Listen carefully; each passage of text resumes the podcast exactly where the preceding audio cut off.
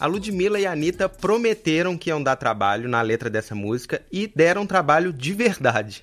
Tudo começou como uma parceria delas, mas depois virou polêmica entre as duas as cantoras de funk mais famosas do Brasil e seus exércitos de fãs se estranharam sobre a criação de Onda Diferente. E esse caso fez muito barulho, porque afinal todo mundo curte uma treta de famosos, claro. né? Dá muita audiência. Mas além das fofocas, tem uma questão maior aí, que é a questão sobre autoria. O jeito de criar músicas está mudando e muda também quem a gente considera autor em uma música. E aí rola uma briga para responder uma pergunta cada vez mais valiosa no pop brasileiro. E aí, de quem é a música? Eu sou o Braulio Lawrence. E eu sou o Rodrigo Ortega. E nesse programa, o G1 ouviu produtores e até advogados para resolver essa grande treta. Tá tudo mais coletivo, feito a várias mãos. Na hora de criar é aquela coisa de ninguém solta a mão de ninguém. Mas na hora de dividir os lucros das músicas, a gente descobriu que, ó, não é tão paz e amor assim não. Não, não, não, não, não. A gente notou duas fontes de tensão bem definidas. São até palavras que se parecem, então eu vou repetir com uma pausa, tá, Ortega? Dramática. Uhum. Os beats e os fits. Uh. Quem faz as batidas das músicas, ou os beats, deve ser considerado compositor? E quem é o artista convidado dos tais dos fits? Também pode ser compositor? Qual a fatia cada uma dessas partes deve levar? Tá, a gente vai responder essas perguntas, mas a gente começa então com a bronca da Lud. Não olha pro lado, quem tá passando é o bonde. Se fica de a porrada come. A gente sabe que a Ludmilla fica brava quando precisa, né? Ela fez um desabafo depois do Rock in Rio e tudo começou quando a Ivete Sangalo cantou Onda Diferente no show dela. Hoje eu vou dar trabalho diferente. Daí a Lud comemorou a presença da música que ela, claro, compôs. E aí os fãs da Anitta reclamaram que ela não reconheceu a ídola deles, que também estava registrada como coautora da tal música. Aí a Lud foi para as redes sociais e contou toda a história. Eu fiz essa música e aí eu mostrei pra minha gravadora e aí a minha gravadora não quis deixar eu trabalhar essa música. Mas como eu gostei tanto da música, eu falei, cara, eu não vou deixar essa música guardada aqui dentro. E eu acabei postando a música na internet. E daí a Anitta viu e falou, cara, vamos gravar essa música. Eu falei, vamos, mas o problema é que a música já tá na internet e tá crescendo muito. E ela falou, vamos apagar essa música da internet. E aí, quando a Anitta pega e fala que gosta da música, a gravadora vai e fala, ok, então vamos sim, vamos nessa. E aí, primeiro, era só eu e a Anitta na música. E aí depois ela teve a ideia de chamar algum gringo, até que chegou no Snoop Dogg. A condição que o Snoop impôs era que desse 50% para ele. E aí eu dei. Ok, aí ficou tudo certo, aí saiu o feat. Aí a Ivete, que ela canta Xé, daí ela tava no Rock in Rio, dos maiores festivais do mundo, ela vai e canta a música Onda Diferente. Eu comemorei pelo seguinte fato de, caraca, Deus me deu um dom muito legal. Todo mundo tava cantando aquele negócio que saiu da minha mente, eu tava comemorando isso. Eu, cara, aí até a Ivete meu Deus, até o Rock in Rio. Aí alguém me, me manda um print de Spotify lá e que não tá 50% pro Snoopy. Foi um erro de não sei qual parte lá. E aí só regularizaram é, os nomes lá. O erro que ela menciona aí no fim desse áudio é que a Anitta estava descrita no Spotify como autora, mas isso não tinha sido combinado entre elas. E aí o registro da música no Spotify voltou a ter na lista de compositores só o que estava combinado antes, que era a Ludmilla e o Snoop Dogg. Então foi isso, acabou, né? Resolveu. Não, não, não, não, de novo. Não foi isso nada, Ortega. Pode voltar aí, vamos ter que continuar com essa discussão, porque essa fala só fez aumentar a polêmica. Tem várias questões aí, mas a gente não vai falar de tudo, não dá, não tem tempo para isso. Dá para discutir como a Lud é tratada pela gravadora, que só apostou na música depois que a Anitta deu aval. Teve gente falando também sobre a questão racial. Teve também muita fofoca sobre a relação pessoal das duas. Tudo isso daria muito pano para manga, muito tema de podcast, mas a gente aqui quer falar de autoria. O resultado da treta ainda deixa várias dúvidas no ar. Pois é, a Anitta e a Warner, que é a gravadora, tentaram meio colocar panos quentes, pelo menos para o público. A Anitta mandou um calma aí para os fãs, defendeu a Ludmilla e falou no Twitter o seguinte: lê aí, Braulio. Vamos lá. Ela escreveu assim: Onda Diferente foi uma música feita inteiramente pela Ludmilla. O motivo pelo qual eu apareço lá como parte criadora da música foi por ter feito parte da produção e estruturamento. Busquei os fits, no caso Papatinho e Snoop Dogg, ajudei o Papata a produzir. Gostei do jeito que você imitou a voz da Anitta, que Não, foi, tava foi falando mais normal. contundente, assim. Ah, aí eu tentei. Então você tava mais... Poderoso, né? É, você tava Sim. mais poderoso, parabéns. Obrigado. Mas então, aí ficou assim: a Ludmilla, a Anitta, o Snoop Dogg e o Papatinho, que é produtor, ficaram registrados como intérpretes da música. Já a autoria, a composição, ficou 50% com a Ludmilla e 50% com o Snoop Dogg. E aí as duas pararam de falar do assunto, a Warner disse que era isso mesmo e parecia um acordo assim finalizado, assunto fechado, bola pra frente. Mas acho que tem que explicar aí, Ortega, você que é o espertão aí dos contratos e tal. Por que a Anitta, que também faz feat na música, não foi registrada como autora, assim como o Snoop Dogg? E por que o Papatinho, que fez a base da música, entrou como intérprete, mas não entrou como autor? Desculpa, Braulio, isso eu não sei. Eu Pô. sei que esse foi o acordo deles, mas podia ter sido diferente. A gente vai voltar a isso, mas aqui, quando esse acordo foi anunciado, entra outro desabafo desse caso e que ampliou a questão e fez a gente se interessar e fazer esse podcast, que é o seguinte: quando tava todo mundo aceitando essa coisa de ah, a Lud é compositora e o Papatinho e a Anitta são intérpretes, um produtor muito em alta no pop brasileiro questionou isso. E conta aí, Braulio, quem que é o Pedro Dash, que você já conhece, e o que que ele falou? O Pedro Dash era tecladista e um dos vocalistas da banda Cine, de rock colorido, Garota Radical, Bons Saudade. Tempos. Lembra dele? Pô, demais. Sempre escuta as bandas que eu nunca ouvi. Sempre de vestido sair. E ele superou essa fase aí colorida, virou um produtor requisitado. O Pedro tem um estúdio chamado Head Media e já produziu Ruge, Anitta, Projota e muito mais gente. Quando ele ouviu essa história, ele escreveu que o mundo mudou, que Papato e Anitta são autores, sim.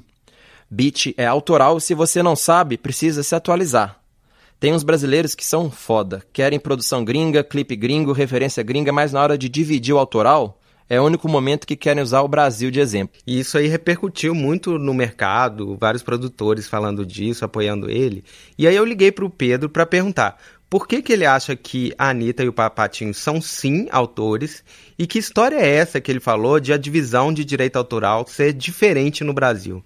No caso da Ludmilla, ela já tinha uma letra e uma melodia que na hora que as outras pessoas entraram, elas adicionaram para aquela música virou, virar o que ela é e transformar o que antes era uma ideia em algo real, em algo muito maior do que era antes, né? Eles trabalharam no instrumental dela, eles trabalharam na direção da música e tudo mais, de uma forma que hoje em dia no mundo inteiro constitui autoral. A gente trabalha no, no Japão, na Europa inteira, aqui nos Estados Unidos, na Colômbia, na República Dominicana, eh, no México e em todo lugar você não precisa nem perguntar sobre autoral, porque já está mais do que explícito para todo mundo que é assim que funciona o mercado, entendeu? O único lugar que é um expoente da música que é tão forte, que está se globalizando, que a sua música tá grande no mundo e que não pratica a forma que o resto do mundo pratica é o Brasil. É, o nosso a forma de remuneração em royalty pro produtor é ridícula no Brasil. Ela ainda é baseada num mercado de 30, 40 anos atrás, quando a venda de discos realmente trazia grana, né? Existe um padrão da indústria assim que é ridículo. O Pedro diz que isso não é exatamente novo. Desde a ascensão do hip hop e da música eletrônica invadindo o pop, que o produtor tem um papel muito maior. E por isso, lá fora, a prática é incluir o cara que criou o beat como compositor. Mas no Brasil, tem muito cantor e editora que não quer dividir o bolo de jeito nenhum. Existem músicas por aí, tipo, sei lá, vou dar um exemplo de uma que estourou tanto que foi a Mi Gente, do J Balvin. Tem muita gente que nem lembra da melodia das vozes e fica mais com aquele riff na cabeça, né? Que é o. Que tocou, acho que no mundo inteiro por bilhões de vezes.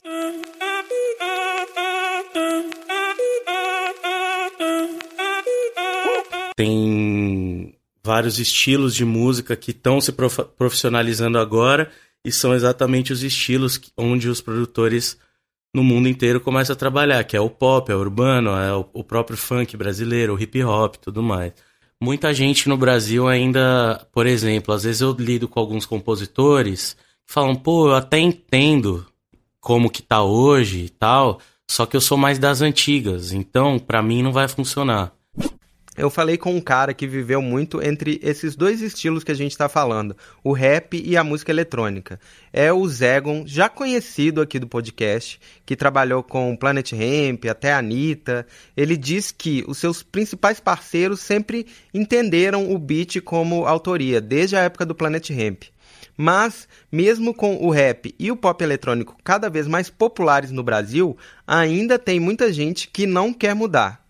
Teve muitos casos da gente chegar e o rapper ou o empresário do rapper ou a pessoa dizer que, que a composição era só do letrista e que fazer o beat não era a composição. Isso não, não funciona assim, entendeu? Tipo, isso é, é uma coisa, tipo, que não importa que ele, ah, ele já tinha a composição, a letra, e a pessoa considerar que fazer o beat e produzir o instrumental é, fosse só produção musical e não composição. Isso, tipo, se fosse assim, o, o MC, o rapper deveria cantar a capela, entendeu? E não em cima de beats e bases com melodia, harmonia, etc. Né? Nos Estados Unidos já não. Nos Estados Unidos, tipo, o, o produtor ou o beatmaker está sempre acreditado como um compositor junto, entendeu? E tem mais, hein? O Zegon conta que lá fora os artistas que fazem feat, mesmo quando entram só depois da música já estruturada, também costumam entrar como autores. Uma Beyoncé da vida não entra no estúdio sem o seu 20% ali de autoria. 20%, né? É. É aquela regra do bar, só que atualizada. Sentou, sorriu, o feat dividiu. Então, assim, normalmente esse artista, vamos dizer que é o feature da música, já vai morder uma, uma, uma parte. É muito comum ele pegar uma composição pronta, trocar duas, três palavras e entrar, e por, por ele ter um peso e um nome, ele não é anormal ele, ele ser compositor, como uma Rihanna, por exemplo, entrar numa música que já estava pronta, ela nunca vai entrar numa música sem ser coautora. Beat não é só um complemento da música pop atual, mas muitas vezes é o ponto de partida de uma composição. Ontem, por exemplo, a gente estava andando na rua, é, veio uma melodia na cabeça, eu gravei no celular, a gente trouxe pro, pro estúdio, pegamos, a minha, pegamos o áudio do celular, colocamos no programa, mexemos no áudio até não parecer mais uma voz, ficou parecendo uma guitarra. A partir daí a gente fez um instrumental em cima disso. E mais à noite veio uma compositora e uma artista da Espanha. E a partir desse beat foi criada uma melodia de voz e uma letra em cima. E acho que mais da metade do tempo que a gente está criando, essa, esses beats rolam. Outra mudança na criação do pop de hoje são os chamados camps.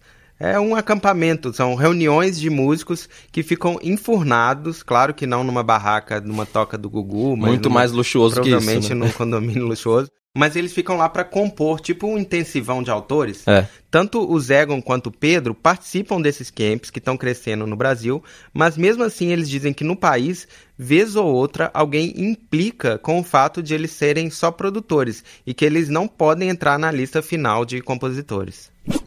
É, outro dia fomos produzir uma música que veio de um song camp e foram feitos acho que cinco autores quatro autores autorizaram a gente a ter uma porcentagem da música e o único que não estava autorizando era um que se dizia do sertanejo, que ele era das antigas e que isso ele não aceitava. Mas eu acho que é mais uma questão cultural, acho que é mais uma questão de costume. Mas Ortega, será que essa denúncia deles tem sentido? Pois é, eu fui conferir também, eu fui atrás de dois advogados que são referência em direito autoral, tanto na prática quanto na pesquisa, e com algumas ressalvas, eles dizem que em geral a demanda deles faz sentido sim. O primeiro que a gente vai ouvir é o Daniel Campelo, advogado e dono da ORB Music. Ele respondeu uma coisa bem básica: qual é o trabalho de um produtor musical e, na opinião do Daniel, quando ele pode ser considerado autor? O que se convencionou chamar de produtor musical é, é o cara que é praticamente um diretor musical da gravação. Ele seleciona é, quem vão ser os músicos, ele ajuda o artista a escolher o repertório.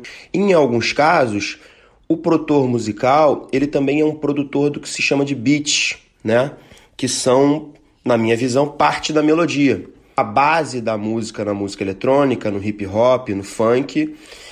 E para eles serem considerados autores da obra, eu, na minha visão, vejo que eles precisam auxiliar na melodia. Então não adianta ter só um beat que seja comum ou seja só percussivo, sem nenhum aspecto de criatividade. Agora, se houve um aspecto de criatividade naquele beat, o, o, o produtor musical, aí funcionando como produtor do beat, ele entra como compositor também. O Daniel também explicou a diferença entre o que é uma obra, que é a composição, a criação, né? E o que é um fonograma, que é a gravação daquilo que foi criado. No Brasil, quando uma música é tocada, dois terços dos direitos autorais vão para os donos da composição, quem criou a obra, e um terço vai para os donos da gravação, que são os intérpretes. Daniel explicou como se define quem é dono de cada um desses dois registros. A obra ela gera direito de autor para os seus compositores, né, um direito originário desses compositores. E, esse, e o percentual é, de cada compositor, no caso de haver mais de um autor, ele é um percentual definido pelos próprios autores. Então, é uma definição que eles entre si se determinam. Já no fonograma, quando você fala de execução pública, são percentuais fixos. Aí a gente consegue entender melhor o caso da Anitta e da Ludmilla, né? A primeira coisa é que a definição de autor é meio aberta mesmo. É considerado compositor quem eles combinam que é. Basicamente é isso. E no registro eles combinam da forma que quiserem, quem fica com cada porcentagem também. A tal combinação de 50% para Lud e 50% para o Snoopy é totalmente permitida. Eles fazem o que quiserem, acho que isso está claro, né? Podiam ter incluído sim a Anitta, Papatinho, mas vale o combinado. Mas aí a gente entende também uma origem importante, que é a origem financeira, o dinheiro, dessas é. combinações e dessa disputa que rola e que rola em outras músicas também. Enquanto um compositor vai dividir um bolo muito maior, de dois terços ou 66% da renda com as execuções públicas, né? O produtor costuma ser jogado lá para a categoria de músico arranjador dentro dos intérpretes. Absurdo. Não sendo considerado autor, ele fica só lá, intérprete, músico arranjador, isso dá um bolo de mais ou menos 5% da renda das execuções. E aí, em geral, o Daniel acha que os beatmakers podem sim correr atrás de uma fatia maior como autores, só tem que ter uma combinação anterior disso. Olha, eu já participei de alguns casos em que o produtor musical, o produtor do beat, foi incluído como, como compositor da obra também. Hum, por exemplo, assim que Danita, o Papatinho foi considerado compositor da música. E no hip hop isso já é muito comum. É, no funk não é tão comum assim por conta mesmo da própria informalidade, o funk vem se organizando cada vez mais e está aí no topo do consumo há pouco tempo, não tanto tempo assim. Houve um caso de uma música do, do, do Nego do Borel, se eu não me engano, do DJ Renan da Penha Me Solta, que o Renan da Penha não entrou como, como compositor. E, na minha opinião, ele deveria ter entrado como compositor. Ai, me solta! Eu falei com outra advogada, a Mariana Valente, que é diretora do Internet Lab, um grupo que pesquisa direito e tecnologia, e ela ainda lançou agora o livro A Construção do Direito Autoral no Brasil. A Mariana falou uma coisa que eu achei muito legal e mostra como o mercado no Brasil sempre tenta jogar para escanteio algum ator novo que chegue para dividir o bolo. Esse sistema né, de arrecadação de direitos da música, ele envolve interesses que parecem estar todos juntos, mas às vezes não estão tão juntos assim, né, tão contrapostos. Então, quando você pensa do ponto de vista da história da música e do direito autoral, isso fica bem claro no aparecimento da rádio e do fonograma. Né? Antes disso, você tinha associações de compositores, né? Porque como que arrecadava direito autoral sobre música. Era a partir da execução das músicas, das partituras, né, em clubes sociais, é, em salões, onde se tocassem né, essas partituras e a venda das partituras em si. Então a gente estava falando só do direito dos compositores e dos seus editores, né, que era quem editava as partituras. Aí quando você começa a ter a rádio, a música gravada, o intérprete começa a ter um papel e eles começam a disputar ter um direito também, né, na, na execução desses fonogramas. E teve muita resistência dos compositores em dividir esse bolo, né? A gente sempre vai ter que entender a partir desse campo de disputas, né? Que é um ator buscando uma compensação também, né? É, argumentando ali qual que é a parte dele é, nesse nesse ecossistema e disputando ali um bolo, né? E os beatmakers muitas vezes estão é, criando, né? Originalmente elementos que são muito fundamentais numa música, né? Mas não esse esse papel não foi pensado tradicionalmente como um papel desse campo da composição. Os beats e os feats não vão diminuir tão cedo. Esse cruzamento de artistas de vários estilos amarrados por uma produção eletrônica são a cara da música pop de hoje mas por trás dessa história bonita, de colaboração e também de música brasileira global, vai continuar um embate de bastidores, sim. E para cada lista de feat com um produtor renomado, pode saber que vai ter também uma longa lista de advogados, ou pelo menos uma negociação ali mais detalhada. E a gente vai continuar acompanhando tanto os feats quanto as tretas é claro. aqui no G1 Ouviu. Você pode acompanhar a gente no G1, no Google Podcast, na Apple Podcast, no Spotify. A gente está em todo lugar com histórias e tretas sobre músicas. Até mais. Tchau.